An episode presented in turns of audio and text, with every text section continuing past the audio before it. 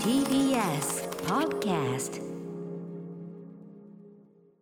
はい木曜です。うないさんよろしくお願いします。こんばんは。よろしくお願いします。はいということでですね、あのまあこの番組3周年を迎えまして、はい。4年目に突入ということで、うん。まあ先週からねえっ、と番組の中でこうよく使われるワードであるとか言い回しであるとかというのをまあ新規の皆さんのために改めて説明しようじゃないか、えーコーナーというかね、そういうのやってまあこの4月いっぱいこれをあのやろうかな。もう答える、はい。答える方も結構面白くなってきちゃって、うんうん。改めてなんか考えてみるのいいじゃないですか、ねそうそう説明するとねなんか意外と自分もなんか曖昧だった部分がクリアになったりはいなんかしてね、ねあのリーサルウナポンって相性なんかねいまだ,、うん未だになんか分かったの分かんないようになってもありますからね。本人もなんだっけうんみたいなところもありますから、ねおさらいするのに非常に楽しませていただいております。ということで、で本日もドア玉に一発ですね、うん。えーリスナーからの素朴なこの疑問の方を、えー、これじゃあぜひうないさん呼んでください。お願いします。はい、よろしいですか？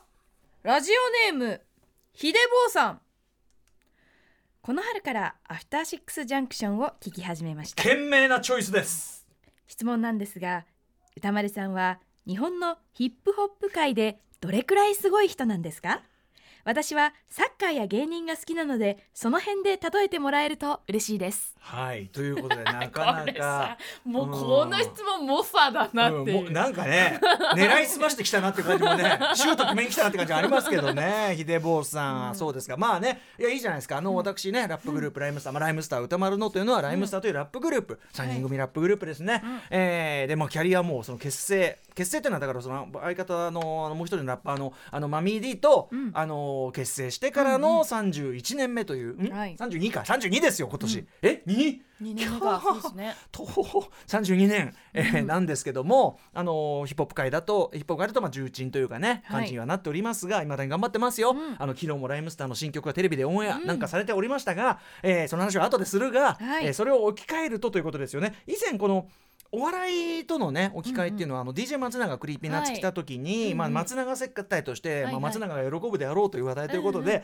まあ、あくまで僕がねちょっともうパンパンパンと思いついてポンポンと置き換えただけなんで、もちろん異論がおありの方もいっぱいいるのは分かってるけど、とりあえずの仮説として、えー今第7世代お笑い第7世代って言われるけど、えー Creepy Nuts も俺のカウントだとやっぱり第7第ヒップホップ界7音楽界の第七世代。そうヒップホップ界でカウントしても日本のラップのその歴史からカウントしても第7世代ですよって、じゃあ RHYMESTER はって言うと僕はもう完全に第2世代というね、ことを言いましてね。第2世代なので、えーそのお笑いで言うと。お笑いでまあビッグスリーですね、お笑いビッグスリーにあたる、うんうん。まあだからまあいわゆる漫才ブームであるとかっていうひょうきん族とかそういう世代の感じですから。まあよく僕もね、タモリクラブも出させていただいてまあタモさんとかね、タモさん的な雰囲気もだんだん出てきたかなと、ねありますから。そんぐらいだと思ってください、あの多分日本のヒップホップ界のいろんな人に聞いたらまあそんぐらいかなっていう,、もちろんその規模がねすいませんねあの比べるのは僭越でございますがお笑いで置き換えるならそういう感じと。サッカーってねねまたこれは難しいこと言うよね。ただ、うん。あの完全にバシッと当てはまる人もいて、はい。要は僕らの世代がやってきたことってちょうどその J リーグ要するに日本ならではのサッカーのシーンを、はい。えー、と本格的にた持ち上げていこうじゃないかっていう世代とのやってたことと多分重なるから。うんうん。世代的にはその J リーグその最初の世代、うんうん。なおかつそうでその、うん。要は三浦さんですよ。キングカズですよ、キングカズは完全にジブさんですよね、うん。もうジブラキングカズ。こんなピタッとくることないですよね、はい。そうですね。わかりますよね。なんか華やかな感じっていうか、はいわかいくつになっても華やかな感じ、うん。いくつになってもギラギラしている感じ、うんうん。うんね。えージブさんだなと。でそう考えるとあの中田さんとかは、はクレバーかなと。それよりちょっと下でうんうん。ですんごい頭も良くて、うん。そのまあもちろん世間的な認知も高くてっていうような、うんうん。なんかその一一世代世代下ならではのクールな頭の良さみたいな、はいはいそこはな永田さんはやっぱりクーレバーっぽいなとか、うんうん。そういう当てはめはできるんだけどね、うん。ただこれそこが難しくってあでそのじゃあ俺ら世代そのだからそのなんだ J リーグ第一世代でいうと、まあ、もう一人モテ男というと、まあ、武田さんが、まあうん。じゃあまあミーディーとか、うんみたいな。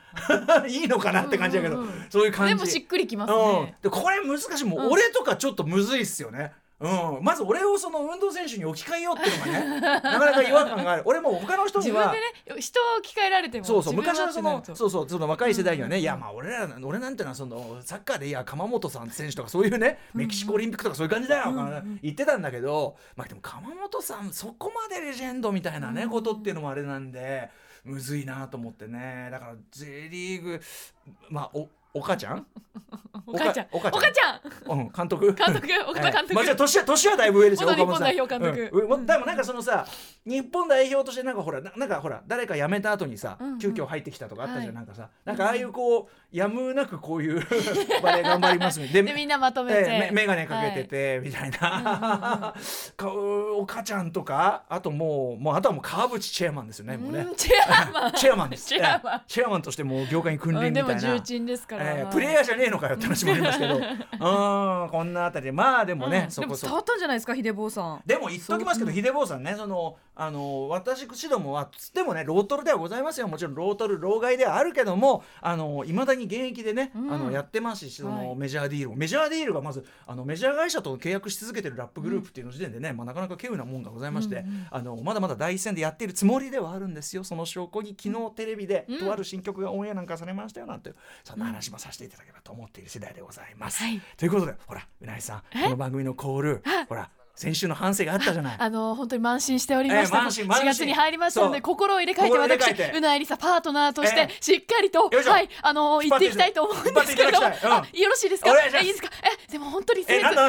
本当によろしいですか？よろしいですか？よろしいですね。昨日日比さんがもうあのあまりにも誇示するんで日比真央子さんがね水曜日パートナーが、はい。これ以上強要するとパワハラっぽくなるっていうそのぐらい断ったんで昨日はちょっとやりませんでしたけど。でははい。言わせていただきたいとよろ思います。しくお願いしますアフタシックスジャンクシャンクション After Six Junction. 4月8日木曜日時刻は6時7分です。ラジオ同期の方もラジコ同期の方もこんばんは。TBS ラジオをキーステーションにお送りしているカルチャーキュレーションプログラムアフターシックスジャンクション通称アトロク伊藤聖子さん命名、えーパーソナリティは私、ラップグループ、えーラップグループ日本のヒップホップの歴史でいうと、えー第2世代、えーお笑いビッグスリー的な立ち位置にあたるラップグループ。ライムスターのラッパー歌丸です。そしてはい木曜パートナー TBS アナウンサーのうないりさです、はい、まあ先ほどからちょいちょい言ってるね昨日ライムスターの新曲がって言ってるのは、はい。えーじゃあこちらちょっとメールが来てるそうなんで、ぜひお願いします。ラジオネーム元一年6組さんです。昨日スタートした宇宙なんちゃらこてつくん拝見し主題歌2000なんちゃら宇宙の旅聞きました。ありがとうございます。いやー面白くてかっこよくて最高じゃないですか。これは30年を超えるキャリアの積み重ねがなせる技。まさにライムスターが作ったみんなの歌ですね。今後子供たちが口ずさむ姿を想像するとにんまりです、ねえー妻と中学3年生の娘はリアルタイムで見ていたとのえ。こと。妻は娘が小さい時から一緒に見てきた E テレでライムスターの曲が聴けるなんて感無量と目頭が熱くなったそうです、ね二人とももちろんライムスターサポーターです。ありがたいですね。あ、そうですか。はいということで昨日 E テレでね、はい NHK E テレで、まあちょうどこの番組は真裏に当たるんですけども、はい。18時45分からまあえっ、と初オンエア第1回が放映されました。えーまあ元はウェブアニメになったアニメーション宇宙なんちゃらこてつくんの、ん。えーまああの主題歌っていうかオープニングの歌はないので、こはい。のあれはあのエンディングに流れる曲、うえー2000なんちゃら宇宙の旅というね、これのた粋なタイトルですそうねテレビサイズというのをね、あのここれちなみにあの番組見逃したりとかいろんな方もですねまあもちろん後追い視聴もできますし YouTube にあのノンクレジットバージョンというかあの歌のところ歌と絵がついたものだけのバージョンもなんか上がっててそれあの全然ダータで見れるそうなので、はい、ぜひあの歌詞が下に出てきたりしてね何言ってんのかも分かるようになっていますんでね、ぜひねちょっと確かにそうなんですよね。その我々版のあ一種みんなの歌的な、はい。まあ、子供向けに作るという初めてのその体験で、はい、もちろんだからそのちこてつくんというその宇宙を目指すその学んでいる人のでも日常物語なんだけど逆に言うとその中には宇宙要素は一切ないんで、うんうん。僕らのそのエンディングであでも宇宙を目指す未来はここを目指すんだっていうのを提示するようなその先の可能性を提示するようなそのエンディングにしたくってというか、はい。なんかねいや僕すごいいい感じでなんかその中のコミカルな感じとかオフビートの感じとちゃんとしなんていうのかなちゃんといい話になるっていうか、うん。なんかねまあ自負しております。はい。えこのお話来た時こうどんなお気持ちだったんですか？最初でも前からそのライムスターのメンバーとはいつかそのみんなの歌的なところに挑戦してみたいねと、うんそのやっぱりそのライムスターってすごくそのなんていうかな平易な日本語での表現とか、あとそのそうだそのある意味ヒップホップとかラップとかのコンテクスト文脈を取っ払って、うん。でも口ずさみやすくてでもノリが良くてでその歌ってるうちにそのヒップホップラップの基本が分かっちゃうようななんかそうもともとそういうものを思考してたから、うんうんうん。だからい究極はある意味究極はみんなの歌的なこと。確かに。思わずこう口ずさんでしまう。そもそもやっぱり子供向けの歌だったりしますもんね。け。そうなんです、あのそももそも僕らがそのグループをそれこそ30何年前に結成した時の一つの目標にちゃんとみんなが全部歌えるうん。あの日本語ラップ。その当時はやっぱなかなかでてか長年そういうのが実現できなかったし、は全部みんなが口ずさめる確ような。かに口が回る大人でも歌えない歌っていうのが多いですからね。だし、まあ、何言ってるか分かんなかったりしたら、もうそもそも話にならないじゃん、はい。だからあのクリアな日本語で誰もがこう理そのパッと聞きで理解できてでそのインストールされちゃってみたいな。ででもなおかつちゃんとかっこよくてみたいなところをまあ目指してきてそれができてるかどうかはまた別の問題だけども、あの一つのなんていうかな目標ではあったんで、うん。はい、なのでまあでもまあ挑戦は挑戦よね。だからやっぱ俺らがこのぐらいは分かりやすいだろうって思ってるラインが全然やっぱりハードルが高い感じだったりして。えそれ誰にこうか客観的に判断してもらったんですか？の向こうのプロデューサーとかね、はいはいはい。もちろんそれも、まあ、例えばあるいは D とかさ、まあ、そういうのもさ、あのプロデューサーとしてちょっとこれは行動感が難しい感じす、難しいあのかっこいいけどちょっと難しい感じすぎないかなとかいろんなジャッジうん。ただそこにやっぱでも俺らがやるなりの、はいはい。そのちょっとだけ背伸びする感じも入れたい、だからあの迎合しきっちゃったもんってダサいじゃん。はいはい。だああなるほどそうそうだから残したいですもんねちゃんと。そうん。ちょっと背伸びさせて普段触れてるそういうみんな本当にみんなの歌的なものよりはちょっと、うん、背伸びした、うん、じゃあ私が小学生の時にセブンティーン読むみたいなあ感じですね。まあそうかな、そうかな、んんん。あとは小学3年生が小学5年生の 学年誌を読むようにイキリ言動でありましたけどね、そのねコーナーで。まあそんなような感じを目指したんで、はい。まあこれ回を重ねるに従って皆さん慣れてきてね、一緒に歌えるんじゃないかと。やー子供たちが口ずさむようになったらもうあと子供たちのの声がすごいいっぱい入ってるんですよ、これもライムスター初の試みでね、うんうんうんあのこれはもういいよね。DJ ジンさんの,、はい、あの語学お子さんの語学風を、あのちょっとお声を入れさせていただいて、まあ、もちろんあのコロナウイルス感染非常に気をつけながらのレコーディングさせていただいたりとか。あとはそうですね僕のところとかは、まあ、全体にその非常に分かりやすくライミングしてるポイントにこうバンって重なるような、はい、あのいわーって重ねてるとこ以外も実は細かく本当に高度なことをね本当はやっているんだけど、まあ、みんなが一緒に歌うならここ一番わかりやすいところで一緒にそう,、うそうそう。だからこんな感じでみんなも作ってごらんみたいなう、うん、感じのねあれすを入門にもぴったりなね。にやってくれるといいかなと思いますけどね、うん。うん自分にもできると思ってくれるのがまず第一歩かなと思うんでね、まあ、実際始めるとそんなに甘くねえぞっていうのがありますけども。甘くねえぞ小さいからね触れ触れるといいですそうそうねそうそう。なので、はい、あのぜひ皆さん機会があればですね宇宙なんちゃらこれで、まあ、普通にあのアニメとしてめちゃめちゃ面白いしこれから多分、あの人気で出てくるかなというふうにも思いますので、こちらもぜひ見てください、あとねそうだ。えっと第二世代お笑いビッグスリーにあたるすごいですね、えーライムスターのですねまた別の最新仕事としてこれを、俺もねこれ知らなかったんだけどこんなことやってんだと思ったんだけど、まあ、私のもう一人ラッパーねそのマミー D さん。マミー D さん、はい。い、ろんな最近外仕事というかそれも、あのまさにそのなんていうの？あのこんクライアントがいて、うん。こうとあるものにこう書くみたいな仕事結構増えててなんとですねこれ4月10日土曜からテレビ等では放送される「 SOYJOY 」というさあの棒状のあの、うん。なんていうの？こうまあ栄養補助食品栄養補助品かな、そう、はい。 SOYJOY というねあのあれがあると思います。それのコーヒーナッツという商品の新しい CM コマーシャル、えーコーヒーナッツ登場編でなんと、えー我々そのムービーウォッチメンでもねちょいちょいこう扱わせていただいてます、はい。まあ今若手俳優まあナンバーワンとうん。ね、演技派ですね。トップ思います池松壮亮さんが、ね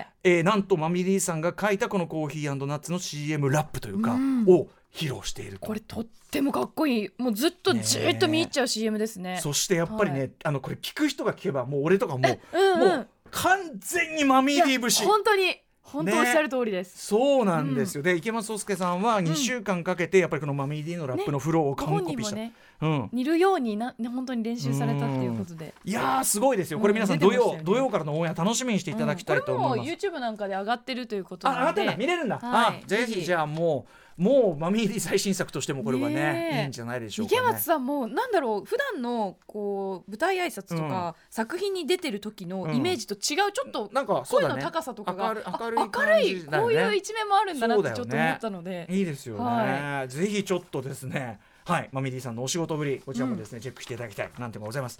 一方その頃うないりさは？うないさん情報、はい。うないさん目撃情報、はい目撃情報、うん。いいですか？これ読んで、はいえーラジオネームスケスキさん先日、えー映画「スタイルウォーズ」を鑑賞あいいですね。これスタイルウォーズというのはあのニューヨークのいわゆるグラフィティカルチャーですよね、うんうんあれの成り立ちを、まあ、まさにヒップホップ文化の黎明期とかも含めて切り取ったあの、まあ、伝説的なドキュメンタリーが今ねリバイバル公開して僕もコメント寄せてたんですけどスケスキさんさすが。先日映画「スタイルウォーズ」を鑑賞しえ劇場を出ると目の前に「ドラえもん一コマ拡大鑑賞展」の看板があり、はい。時間もあったので鑑賞してきました、うん。一コマだけで表現される複雑な感情や、えー構図やサイズ感で見せる未来世界の孤独感など、懐かしいシーンに見入っていると。会場内で聞き慣れた女性の声が。声の方に目をやるとドラえもんとグッチのスウェットを着た女性がいるではないですか。あもしかしてうないさんでは？ただそこにいたのはいつもアトロクで慣れ親しんでいる小学5年生魂は小学5年生のわんぱく感一切なく大人の落ち着いた物静かな雰囲気のある女性でした。これは違う人かもと思いえ声をかけるのをためらいましたが思い切って話しかけるとやはりうないさんご本人でした、個人的に2021年アトロクオープニング大賞候補の寒がりではない話。3月25日これね、えーあるいあるいはその YouTube、えーうないでのですね、えーデモンズソウル最終回の半泣き配信など今一番楽しい人と思っていた方に生でお会いすることができてす。ごく嬉しかったです、はい。突然の声掛けにも優しく対応していただき本当にありがとうございました。これからもアトロクや YouTube でのびのびと自由な姿を楽しみにはい、しています、ありがとうございます。けすきさん。ねあのあれですよね。あの奮発して買っちゃったというして買いました。あのグッチ。もう初めて下ろした日なんですよこれ。あ下ろしてもうえその下ろすタイミングは新作映画か何かしらドラえもんの展今示って決めあのてたの服をさ下ろすって言い方久しぶりに聞いたんだけどさ。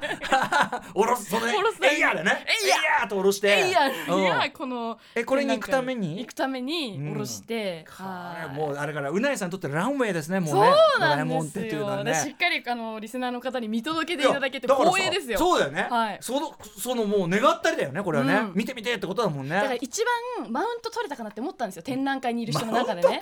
もうもうドラえもんでしかもグチだみたいな、お前らお前らの着てる安物のトレーナーとしてるグッチだそうさ上には上がいて、うん。そのあのご夫婦と小さなお子さんがいる、はいあの3人のご家族がいて、奥様がもうグッチのトレーナー着てるんですよ、で靴はナイキのナイキだったかな？高い。いやどこだっけ？10万ぐらいするええ。ドラえもんコラボのスニーカー履いてて、んだ。うんうん。かつ旦那さんもキャップにドラえもんがいて、ええ。お子さんもベビーカーに乗ってるお子さんも洋服がドラえもんだったんですよ、ええもう負けたなと思って。家族で決めてんだ。そのだからいろんなところであれだろうねコレクションしてきたやつを、だからその彼女彼らにとってもランウェイだね。そうランウェイだったね。そのさドドラえもん好き同士でそういうファッション的なかまし合いがされてるっていうシーンは知らなかったですけどはっきりあるんですよね。あるんですねあーそう。本当に。はい。あとこれねスケンスキーさんが多分いつも聞いていただいてるとやっぱさ、声がさ、響くと、はい。声バレ。ね今マスクしてるからあんまりこう顔が見えないけれどもうんややっぱり声でねね。わかるもんでもさねその物静かな雰囲気だからあこれはうないさんじゃないかもなってすごいよね。うんでもまあドラえもんのドラえ口もん着てるしこれうないさんじゃないやっぱりね。あそうでもよってくれ。たん。ですかねよかったですね。これ。いやいや本当に展覧会良かったですか？ちなみにこれ。よかったです、本当に。大迫力の。どこどこでやってんのこれ？これはあのパルコのうん。上の方の階で今やってるんで、はい渋谷パルコの上の方の階でやってるんですけれども、はい。こまコマごとにこうコマもう本当一コマをかなり大きく拡大してドーンあとそ何何何作品も展示されていて、うんうんうん。非常に迫力があって、うはいわかりました。ちょっと僕も行ってみたいですけど、うん無料ですこれちなみに。あ無料。いいね。うん。ダータ、ダータね。ダータでございます。ダータでダータダただねやっぱり最後のお土産コーナーで買っちゃうんですね。まあね結局昨日のあれですよね。K-POP 入門入門特集と同じでやっぱりこう 間口はね広くねこう入り口は低くとってディアゴスティーニの1合目は安い。ね。えーあとはその最初に提供するね。まあまあこれ試しにどうぞ。これ最初はまあ安くというかうん。もうなんならあタダであげるとそこから先もうどんどんどんどん沼にはめていく、はい。これはもうビジネスの情動でございまして、はい、アフターシックスジャンクションもこれ聞く分にはただということになっておりますのでね。皆さんお金で取るポイントは別にないこれね。よろしくお願いします。はい、よろしくお願いします。ではメニュー紹介いきます。今日何やるかな？はい、この後すぐカルチャー界の気になる人、物、ことを紹介するカルチャートークのコーナーです。今夜は Spotify プレゼンツの月1企画。今聞くべき注目のポッドキャスト番組として今週月曜4月5日から配信がスタートしたばかり。小泉京子さんがパーソナリティを務めるポッドキャスト番組「本当の小泉さん」をご紹介します。そしてはい4人組バンドこちらですね「ファイブニューオールドがニューアルバム「ミュージックワードローブ」を引っ提げて2度目の登場です。前回は2019年3月27日ということで2年ぶりの2年ぶりだし、ね。その後ファイブニューオールドさんめちゃめちゃまた勢いがついてて、今もうタイアップっていうかテレビですごいファイブニューオールドさんの曲聴きますよね、大活躍中でございます、はい。ニューアルバムも素晴らしかった。そしてその後7時40分頃からは新概念提唱型投稿コーナー。あなたの、えーこちらはですねはいあスタンドバイミーミーちゃん、はい。私の心のおこれは友うないさん達初の企画でございます。まあ要するにね、はい。子供時代に幼少時代にまあずっとこう可愛がっていた、うん。まああなたのぬいぐるみであるとかあるいは何かの切れ端布の切れ端も結構ありますね。安心毛布とも言いま安すよ心毛布とかねライナスの毛布とか。いろんな言い方あります。皆さんにとってのその大事な大事な、えー心のお友達ミーミーちゃんを紹介していただくコーナーです、はい。そして8時台の特集コーナービヨンドザカルチャーはこちら。ガチ農家から見た新エヴァンゲリオン特集 by ポッドキャスタージョンさん。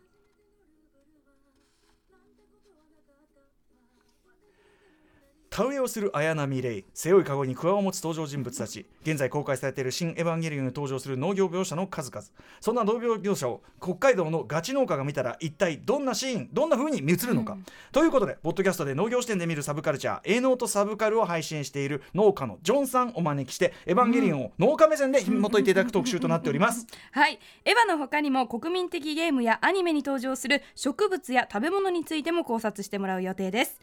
番組への感想や質問などリアルタイムでお待ちしています。アドレスは歌丸アットマーク tbs.co.jp 歌丸アットマーク tbs.co.jp です。読まれた方全員に番組ステッカーを差し上げます。また番組では各種 SNS も稼働それぞれ中です機能が違いますからね、はい用途によって、うん。ツイッターではですね番組内容の、えーフォローであったり紹介した曲をリアルタイムでお知らせします。情報とかを確認したかったりするときにね、最高でございます。そして LINE では毎日放送前に番組の予告が届くようになっておりますので聞き逃さないということですね。皆さんもついうっかりねしてると思いますんでね、トントンってね。そうそう。いかがですか？始まるよ。始まりお忘れではないですか？はい。はい。ということで、えー続いてインスタグラムでは後日スタジオ写真満載の放送後期として、えーアップされますのでぜひ。いうないさんのね愉快な笑顔と、こちらをチェックしていただきたいと思います、はい。皆様それぞれフォローしてください、さらに今週1週間 TBS ラジオではチャレンジゼロ CO2 削減キャンペーンを実施中です。この時間の放送は埼玉県戸田送信所からみんな電力より供給される長野県伊那市高遠町の高遠桜発電所で作られた再生可能エネルギーでお届けしますさあということでアフターシックスジャンクション行ってみよう。えアフターシックスジャンクション